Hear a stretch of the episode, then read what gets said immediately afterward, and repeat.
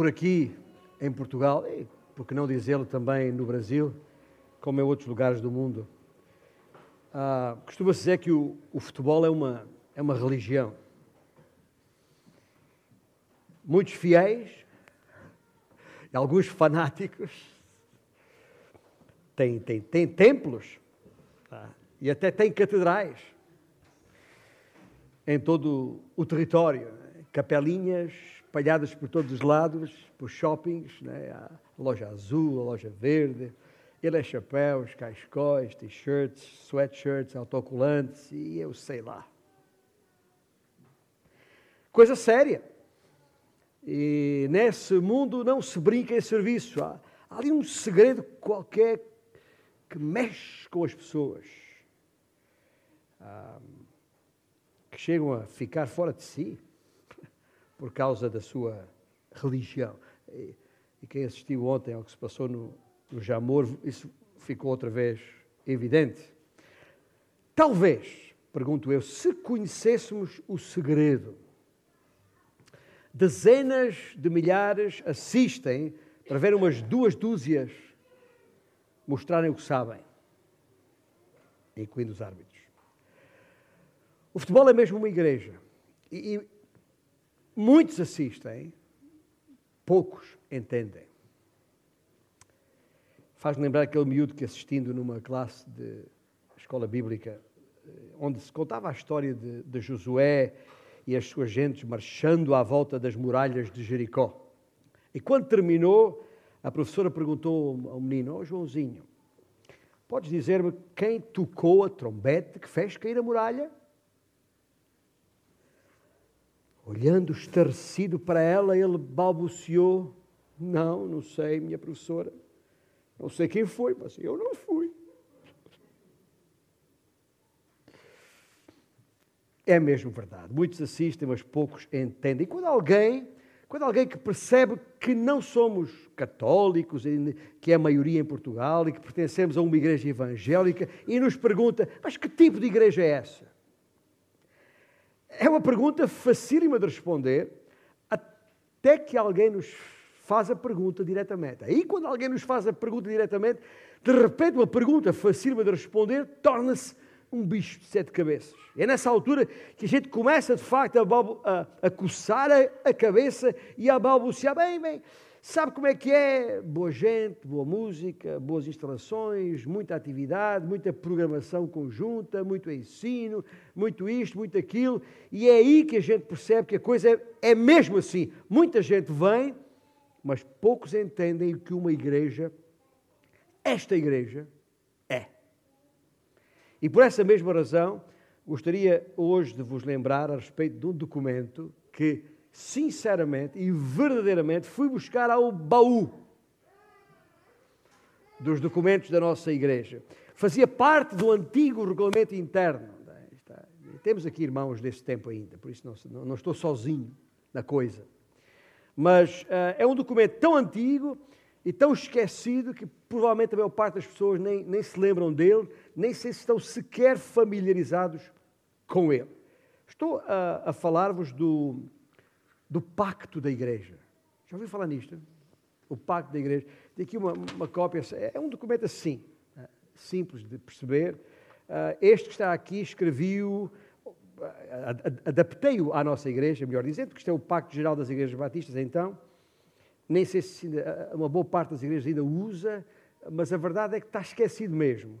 Mas este, este texto que um, adaptei em, eh, a data de 4 de fevereiro de 1999, aqui nessa igreja. 20 anos já passaram. E é por isso que eu digo, quando eu digo veio do baú, não, não estou a brincar, veio mesmo do, do baú. Nós não vamos lê-lo na íntegra hoje, mas gostaria aqui de lembrar-vos o, o, seu preâmbulo, a parte inicial e a, a primeira das suas declarações. Porquê? Perguntarão. Precisamente porque muitos assistem e poucos entendem. Uh, poucos entendem e ainda menos terão facilidade em responder àquela pergunta: que tipo de igreja é esta? O documento é elucidativo, se calhar vou tentar uh, enviá-lo por e-mail à maior parte dos irmãos do dia destes que nem, nem tem, só para, para ler. Né? declara quem somos, o que queremos a respeito de Deus, do Deus que temos e daquilo que esse mesmo Deus espera que façamos. E tem a sua base precisamente nos versículos que hoje vamos aqui considerar. Estou a falar de Atos capítulo 2 e os versículos 41 a 47. Tem uma Bíblia à sua mão, seja em que formato for, papel ou eletrónico. Abra aí em Atos 2 e daqui a pouco vamos considerar os versículos 41 a 47. E trata-se já agora, vos digo, de um dos textos que mais extraordinariamente eh, revela a fé cristã. Aquela que todos devemos procurar assimilar na nossa própria vida e, consequentemente, que deve caracterizar a igreja, esta igreja. Mas ainda antes de ler e associar o texto à nossa palavra-chave de hoje, convém lembrar que a própria palavra pacto oferece algumas resistências. Ah, desde logo pelo simples facto de se tratar de um vocábulo que não usamos todos os dias. Não faz parte do nosso vocabulário cotidiano. Aparece, por vezes, em alguns documentos legais ou associado às aquelas grandes alianças estabelecidas entre Deus e, o, e os homens, no Velho Testamento, designadamente. Algumas vezes é referido nas cerimónias de casamento, quando o ministro oficiante se refere ao pacto a estabelecer entre os dois. É, mas, ah, aliás, pacto é, é, exatamente isso, significa aliança, e, e aliança é uma palavra mais comum, mas pacto ou aliança, na verdade, ah, tem um significado muito mais forte do que podemos imaginar à partida. Na verdade, entre todas as palavras que a Bíblia usa para descrever o casamento, nenhuma é mais significativa do que esta palavra pacto ou aliança. É uma palavra antiga, é verdade, uma daquelas que a gente já quase não usa, senão quando nos referimos aos, aos anéis que os, os noivos trocam entre si, mas a palavra descreve na perfeição o que o casamento deve ser. E na Bíblia, olhando para o texto bíblico, os vários pactos uh, feitos entre Deus e o homem revelam que não há outra maneira mais séria de estabelecer ou de chegar a um acordo. Mas quer dizer-vos uma coisa, já, à partida. O pacto, um pacto não é um contrato. Algumas pessoas casam-se pensando que estão a fazer um contrato uma com a outra. E alguns, nem isso. Mas um pacto não é um contrato. Porque um, num contrato, uma pessoa compromete-se a fazer alguma coisa condicionada pelo desempenho da outra parte. E se uma das pessoas falhar no cumprimento da sua parte, o contrato termina. Mas um pacto não é assim. Um pacto é uma promessa santa. Ouça bem, é uma promessa sagrada. É um comprometimento pessoal que não pode ser quebrado por nenhum capricho de qualquer adversidade. Quando Deus prometeu enviar o seu filho ao mundo, não fez nenhum contrato conosco. Sabe porquê?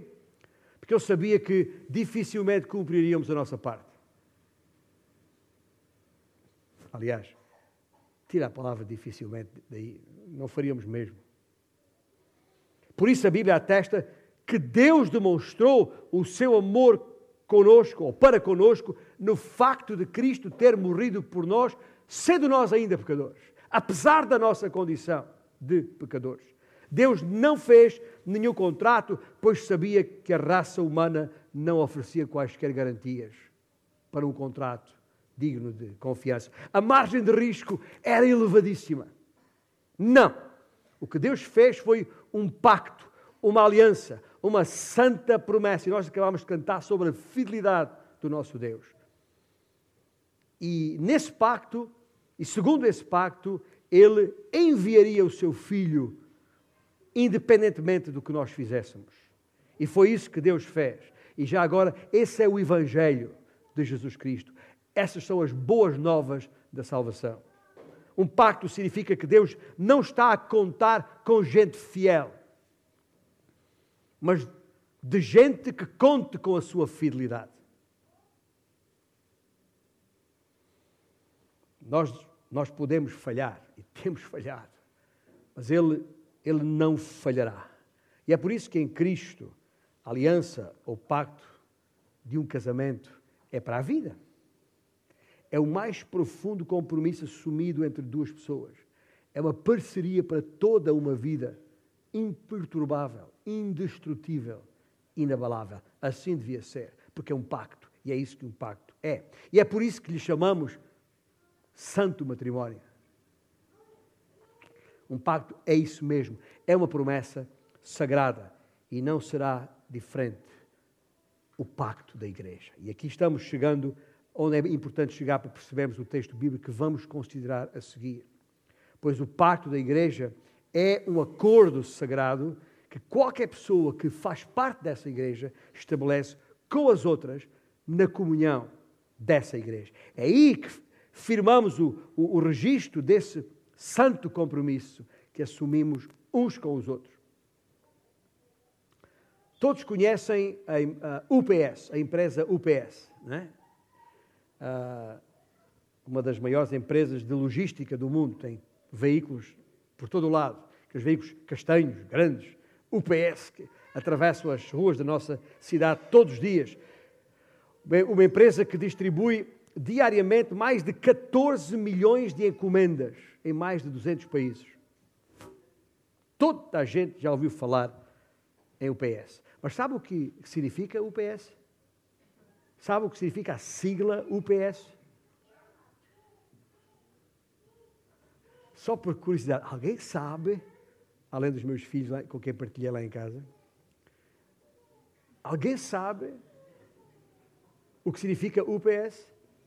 Alguém que tem uma fábrica sabe, pois claro, naturalmente. UPS. United Parcel Service.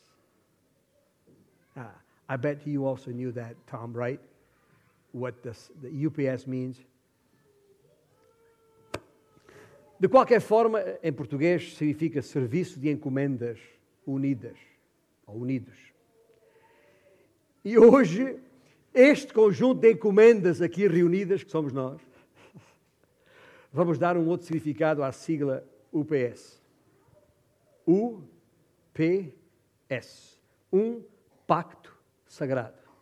Guardou? O pacto da igreja é aquilo que faz de nós uma igreja e não um mero grupo de pessoas, qualquer é aquilo que transforma um aglomerado de gente num agregado de santos de Deus. Há uma diferença entre aglomerado e agregado. O aglomerado soa amálgama, misturas. Agregado até rima com sagrado. Fácil lembrar. O pacto é aquilo que nos liga. Mesmo que o ignoremos, olha, prestemos pouca atenção, ainda que no nosso dia a dia nem pensemos nele. O pacto é aquilo que faz de nós um grupo de pessoas distinto das demais grupos, de qualquer clube, de qualquer sociedade, de qualquer uh, organização, estrutura à face da Terra. É esse acordo que nos une e que nos permite responder àquela pergunta que eu deixei no ar há bocado: que tipo de igreja é esta? Eu tenho duas, pelo menos duas, razões para pregar sobre esta matéria. Primeiro, para que não restem quaisquer dúvidas quanto à base bíblica do nosso pacto. Ah, é importante saber que isto não é, não é nenhuma ideia pessoal, nem denominacional, ou um conceito que caiu daí do céu aos trambolhões. Não. Tem base bíblica. E em segundo lugar, é para que entendamos o significado de um pacto a este nível. E com tudo isso de pano de fundo, deixe-me pelo menos citar o preâmbulo e a primeira declaração desse pacto da Igreja. Passo a citá-lo. Tendo sido levados, como cremos, pelo Espírito Santo de Deus, a aceitar o Senhor Jesus Cristo como nosso único e suficiente Salvador, e tendo sido batizados sob a profissão da nossa fé, em nome do Pai, do Filho e do Espírito Santo, agora, na presença de Deus, dos anjos e desta congregação, muito solene e alegremente, entramos no seguinte pacto como um corpo em Cristo. Dois pontos. E a primeira declaração desse acordo é esta: agora, na presença de Deus, estou a repetir, dos anjos e desta congregação, muito solene e alegremente, comprometemo-nos com o auxílio do Espírito Santo a andar juntos no amor cristão. Comprometemos-nos a andar juntos no amor cristão. E nesta primeira parte fica claro quem nós somos em igreja e quem nós somos enquanto igreja. E ao lermos com atenção a primeiríssima declaração, há, estas, há ali duas palavras que se destacam: andar juntos. Somos um grupo de pessoas que concordam em andar juntos. Concordamos que nesta jornada aqui, subindo montanhas ou descendo vales, baixando, descendo em festa até ao, ao, ao leste ou subindo em festa até aqui onde nós estamos, ah, viajaremos lado a lado nesta nossa peregrinação rumo à glória celestial. Estamos juntos, caminhamos juntos, andamos juntos. Eu ouso dizer de mão dada. Interessante que em, em Moçambique, isto é, é típico das, dos, dos, cidadãos ali, uh, uh, é comum as, as, pessoas andarem na rua de mão dada.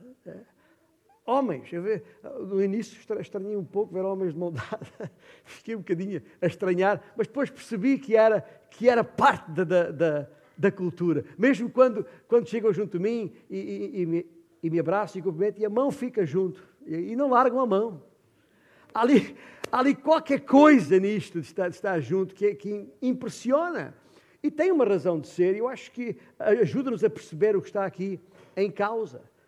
Porque, de facto, aliás, aquela frase que é paradigmática também nas saudações que usamos em Moçambique e, e que já se tornou, já se espalhou por todo, todo lado, estamos juntos. É uma palavra que se repete a toda a hora em Moçambique. Estamos juntos na mesma direção, rumo ao mesmo destino. E é esse o acordo estabelecido no pacto. Concordamos em andar juntos. Concordamos em andar juntos quando estabelecemos o pacto. E ao estudar os fundamentos bíblicos deste conceito, tendo em vista a preparação para esta mensagem, percebi uma coisa muito interessante. A palavra juntos ou juntamente, aparece na Bíblia muito. Ah, eu contei e pus-me a contar ah, mais de 300 vezes a palavra aparece. Mas o conceito em si, este conceito que estou a falar aqui, há apenas um texto, um versículo que, que, que, o, que o define, que o expõe, que é paradigmático. Estou a falar de Amós, capítulo 3, versículo 3, que é uma pergunta de retórica. Andarão dois juntos se não houver entre eles acordo? Amós 3.3.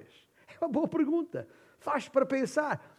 Se estamos juntos e andamos juntos, poderemos nós estar juntos e andar juntos se não estivermos de acordo?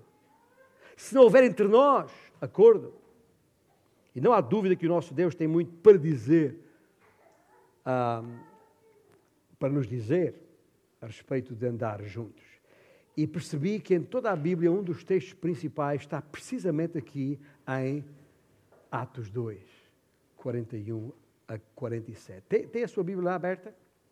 Aqueles que têm um conhecimento mínimo da, das Escrituras sabem que Atos 2 contém a história do nascimento da igreja e que foi formalizada uh, através da descida do Espírito Santo naquela altura, uh, tal como Jesus havia prometido 50 dias depois da sua ressurreição, aí está a promessa do Senhor cumprida no chamado uh, festa dos Pentecostes.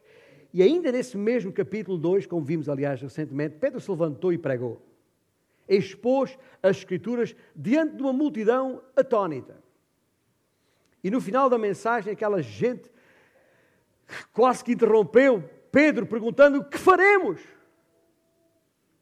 Ao que Pedro respondeu: Arrependei-vos isso é salvação pessoal. E disse mais: e cada um de vós seja batizado. Isto é identificação pessoal. Uma salvação pessoal em Cristo exige uma identificação com o seu corpo, que o batismo define. Depois, no versículo 40 e 41, diz-nos mais, diz-nos, com muitas outras palavras, deu testemunho e exortava-os, dizendo: Salvai-vos desta geração perversa. Então, os que lhe aceitaram a palavra foram batizados, havendo um acréscimo naquele dia de quase 3 mil pessoas. E os versículos seguintes dão-nos os detalhes daquilo que se, se seguiu a essa aceitação da palavra. E perseveravam na doutrina dos apóstolos, e na comunhão, no partir do pão e nas orações. Em cada alma havia temor, e muitos prodígios e sinais eram feitos por intermédio dos apóstolos. Versículo 44 diz: vendiam as suas propriedades e bens, distribuindo o produto entre todos à medida que alguém tinha necessidade. Hum. Às vezes interrogo-me sobre o que aconteceria se nós fizéssemos o mesmo hoje. Ah, se te disséssemos daqui do púlpito, vai, vende tudo o que tens e traz para a igreja. Vamos organizar tudo aí num grande armazém para depois ser distribuído conforme as necessidades de cada um provavelmente passaríamos muitas horas se a tradição batista ainda existir aqui na nossa, no nosso ADN, embora já esteja muito desvanecida, mas se ainda existisse, se calhar seriam muitas comissões, muitos comitês depois, muitas assembleias intermináveis e extraordinárias assembleias de igreja, até chegarmos a acordo sobre isso, mas e não sei se alguma vez chegaríamos lá. Mas foi exatamente isso que fizeram na primeira igreja de Jerusalém. A palavra batista só apareceu depois do século XVI. Diariamente, diz o texto, versículo 46, diariamente perseveravam unânimes no templo, partiam pão de casa em casa e tomavam as suas refeições com alegria e singeleza de coração. Ouça bem, ao que parece, vinham todos os dias para a igreja e não apenas uma vez por semana. Se juntarmos as peças todas, versículo 44, estavam juntos. Versículo 46, ajuntavam-se. Versículo 46, ainda comiam juntos. Parece-me inequívoco, claríssimo que a igreja antiga dava importância primordial ao tempo juntos. Tinham de agir juntos, porque viviam juntos e comiam juntos e passavam tempo juntos. Proximidade era a principal marca da igreja de então. Uma intimidade familiar.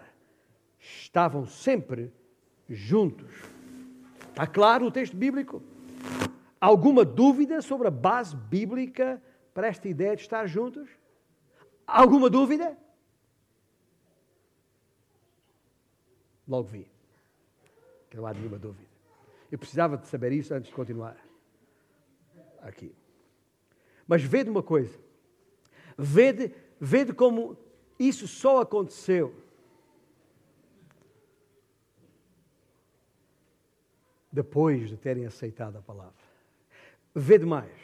Vede que o texto que lemos aqui, quando agora se pusemos em paralelo, uh, podia tê-lo feito se tivesse tido tempo, não, não tive tempo, tem sido uma semana corrida e vai continuar corrida e amanhã mesmo, de madrugada, sairei com o nosso irmão Gigi para a Roménia para mais uma semana de trabalho ali. Uh, mas, mas, uh, não tive, mas se pudéssemos colocar em, em, em, esquema, em diagrama, o texto bíblico ao lado do texto do nosso pacto, a coisa dava, casava de uma forma perfeita. Há aqui três grandes de detalhes nos versículos 41 e 42 que não deixam nenhuma dúvida. Atos 2 diz: os que lhe aceitaram a palavra. O pacto diz: tendo sido levados, como queremos pelo Espírito Santo de Deus, a aceitar o Senhor Jesus Cristo, a palavra, como nosso único e suficiente Salvador. O texto bíblico diz: foram batizados. O pacto diz: e tendo sido batizados. O texto bíblico diz, terceiro ponto, e perseveravam na doutrina com alegria e singeleza de coração. O pacto diz, sob a profissão da nossa fé, que é a doutrina, muito solene e alegremente entramos no seguinte pacto como um corpo em Cristo. E porquê é que isto me empolga? Porquê é que percebem que eu estou empolgado nisto? Porque constato que, enquanto igreja, o pacto que definimos como nosso tem total base bíblica. Isso é de enorme importância, pois significa que a razão da nossa existência, a razão da existência da nossa igreja está na palavra de Deus. É uma igreja radicada na palavra. Como? Perguntam. Vede o versículo 42. Está muito claro ali. Estão ali quatro experiências cruciais para a nossa vida como igreja. Basilares. Quatro experiências cruciais. No versículo que diz: E perseveraram na doutrina dos apóstolos e na comunhão, no partir do pão e nas orações. Quais são essas quatro experiências? São muito claras. A doutrina dos apóstolos significa que aprendiam juntos. Fala de comunhão, significa que partilhavam juntos. Fala de partir do pão, que é a comunhão mais a refeição. Muito provavelmente as duas coisas ali, que dá o sentido de comunidade. Comunidade. Às vezes a palavra comunidade devia ser mais usada. É, porque a palavra comunhão soa assim muito religiosa, mas é a mesma coisa. Ah, significa que partilhavam juntos da mesma coisa, comiam juntos. E em quarto lugar, o que é que faziam? Oravam juntos. A oração. Sobre o que cantámos há, tão pouco, há poucos minutos atrás. Não sei se já parou para pensar nisto. A parte da comida é fácil para nós. É entre portugueses e brasileiros, desde que haja um churrasquinho, ah, desde, desde que haja o que comer, está tudo tranquilo, está tudo, está tudo bem. Nós gostamos de comer e beber já agora. Uh, mas o, o, que, o, que, o que talvez não se tivessem percebido ainda e, e não deviam por isso ficar surpreendidos é que o facto de comer juntos é bíblico, está na Bíblia. Afinal, e não só aqui, afinal de quem foi toda a ideia daquelas festividades todas que estão lá no Velho Testamento? Não foi Deus que pensou isso tudo. Não foi Deus que desenhou isso tudo. Foi tudo organizado pelo Senhor.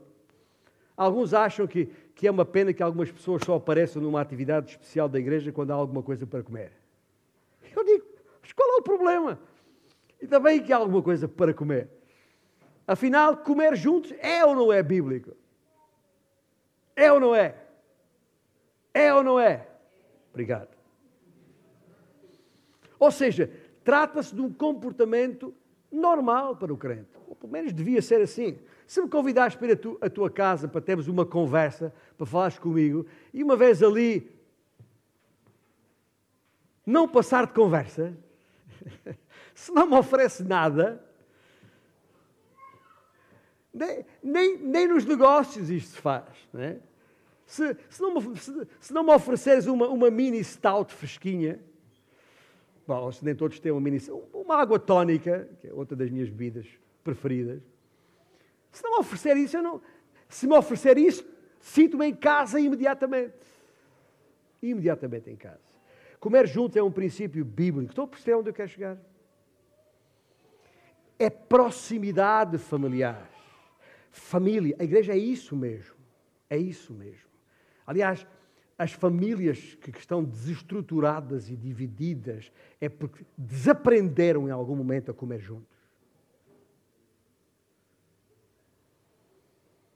E estas quatro experiências cruciais têm três resultados magníficos, maravilhosos. E, e, e, o que é que, e quais são estes resultados? Quando a igreja no primeiro século se juntava, três coisas lindas aconteciam. Primeiro, veja o versículo 46, havia alegria no interior. Partiam pão de casa em casa e tomavam as suas refeições com alegria e singeleza de coração. No interior havia alegria. Estava-se bem, como nós dizemos hoje, estava-se bem. Gostavam de estar uns com os outros. Havia felicidade, era uma alegria. Algo acontecia quando se juntavam que jamais aconteceria se fosse cada um para si, para seu lado. Havia contentamento, havia sinceridade, havia verdadeiro louvor ao Senhor, uma alegria intensa, indizível havia alegria no interior e sabe a segunda coisa que, havia? Havia simpatia do exterior. Ah, versículo 47. Louvando a Deus e contando com a simpatia de todo o povo. Tinham o apreço das pessoas de fora, aquilo que nós chamamos os descrentes.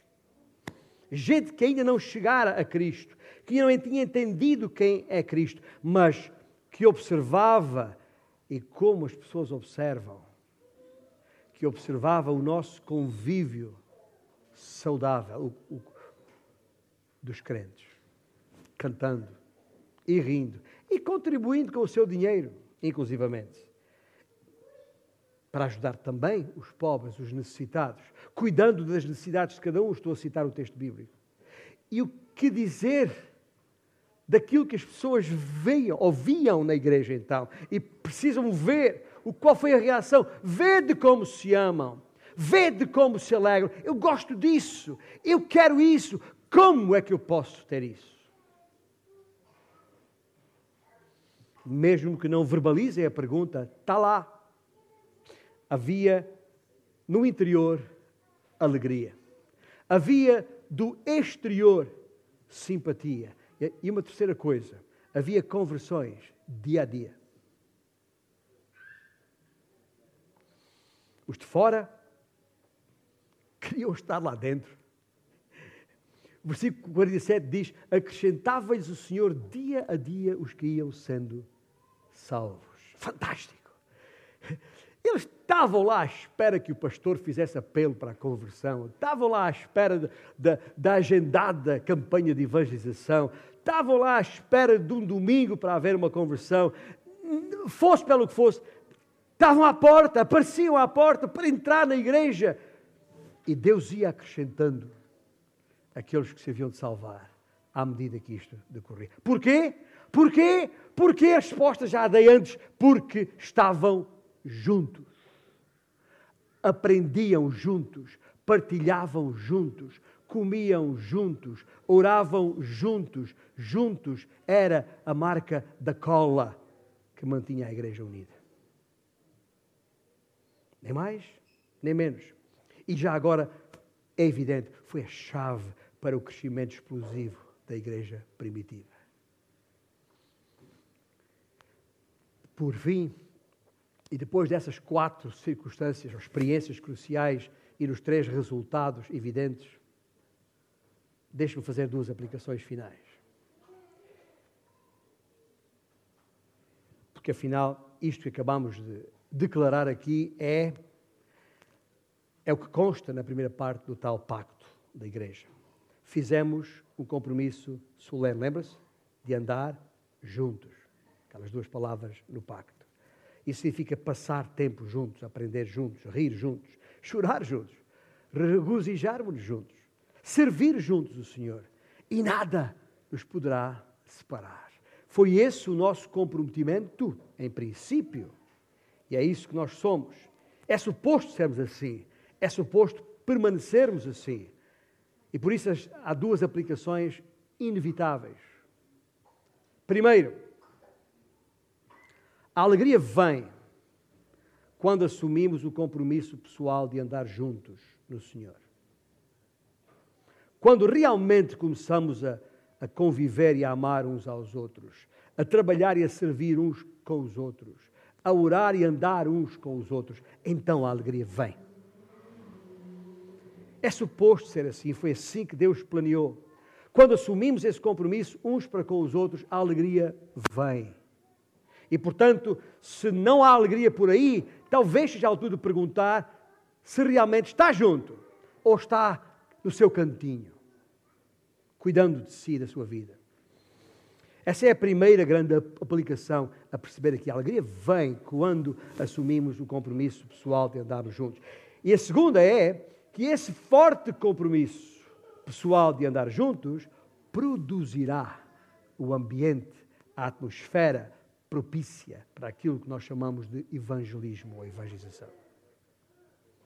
É essa a explicação para o que vemos em Atos 2. Tudo foi natural.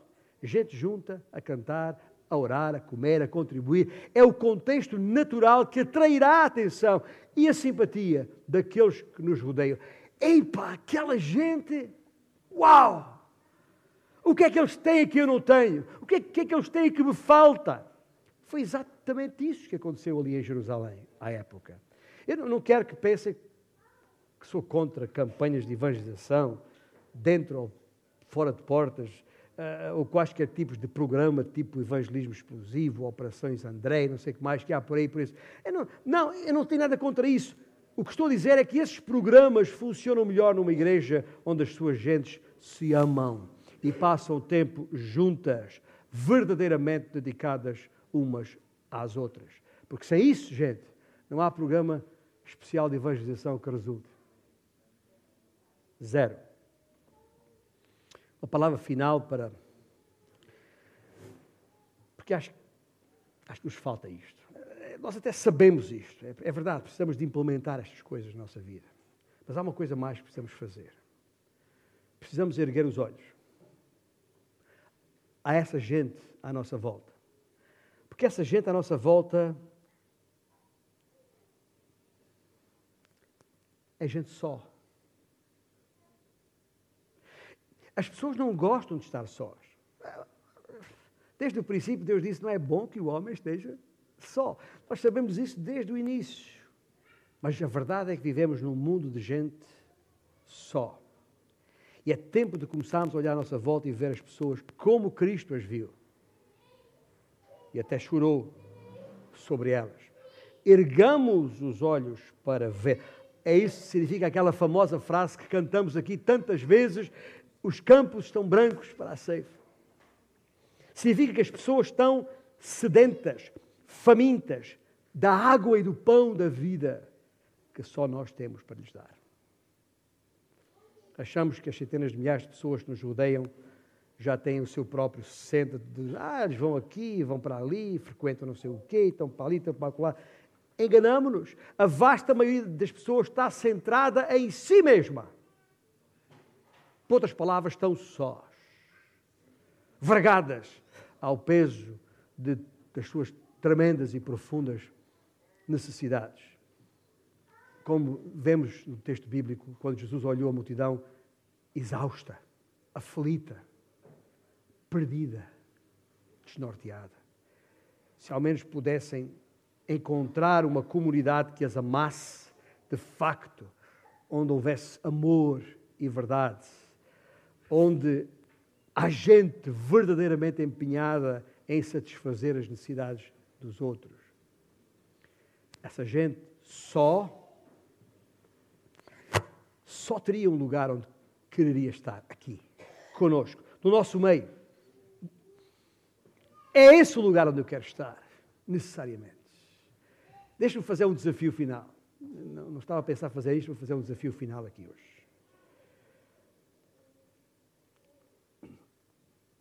Para nós, a igreja já é o nosso centro de adoração. Até tem aqui um conjunto de, chamamos facilitadores da adoração. A igreja já é o nosso centro bíblico. Mas eu acho que a igreja precisa de voltar a ser o nosso centro social. No sentido comunitário da palavra. Entendamos. O centro, o hub o eixo conector em volta do qual a nossa vida gira, circula. A igreja era assim no primeiro século. Hoje as coisas são bem diferentes. A nossa vida está centralizada no nosso trabalho ou nas escolas dos nossos filhos. E tudo gira à volta disso. E o meu desafio é para que voltemos, que recentralizemos, se a palavra existir, o foco das nossas vidas na igreja, para que a igreja volte a ser, possa passar a ser o centro da nossa vida social. E eu sei que muitos não concordam comigo. Alguns me têm dito ao longo dos anos que a, a, minha própria vida enquanto pastor não devia ser assim. O pastor vive para a igreja eh, de manhã à noite, não, e a sua família para aqui e para lá e tudo. Mas eu quero dizer-vos uma coisa: se fizer assim, isso será o melhor para ti e para a tua família especialmente para os teus filhos. E, e eu tenho alegria de dizer que os meus filhos estão na igreja, servindo o Senhor. Apesar de eu ter concentrado a maior parte da minha vida e minhas energias no ministério. É o melhor, diz a, a, a Escritura. para os nossos filhos até à terceira e quarta geração. E se o fizer, jamais te arrependerás. O testemunho da minha mulher é ainda maior do que o meu, porque eu, eu fui o primeiro a converter-me na minha família. A minha mulher já é neta de servos do Senhor e ela pode dizer terceira e quarta geração que aprendeu da sua mãe e do seu pai. Afinal, é, a igreja é a única instituição que cuida de ti do berço até à sepultura, ou não é? E já agora é, é na igreja, é com a igreja que passaremos a eternidade, ou não é? Todas as instituições terrenas são temporárias. A igreja é eterna. Já todas as escolas do mundo e lugares de trabalho do mundo estão por terra, terão desaparecido, a igreja permanecerá. Daqui a 10 mil anos, ainda será o centro da nossa vida. E 10 mil anos depois disso, e mais 10 mil anos depois disso, ainda continuaremos juntos a estar enquanto a nossa mente pode pensar em anos por vir. E por isso eu digo: o melhor é, é, é começar a habituarmos a isso agora, quanto antes.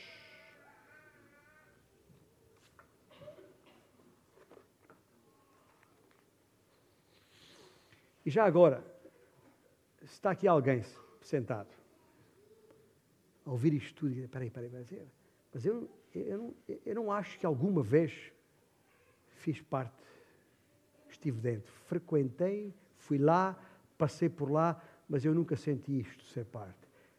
É hoje o dia em que pode fazê-lo. Vale a pena. Nós, os do Senhor, daqui a 10 mil anos estamos juntos na glória. E tu? Onde estarás.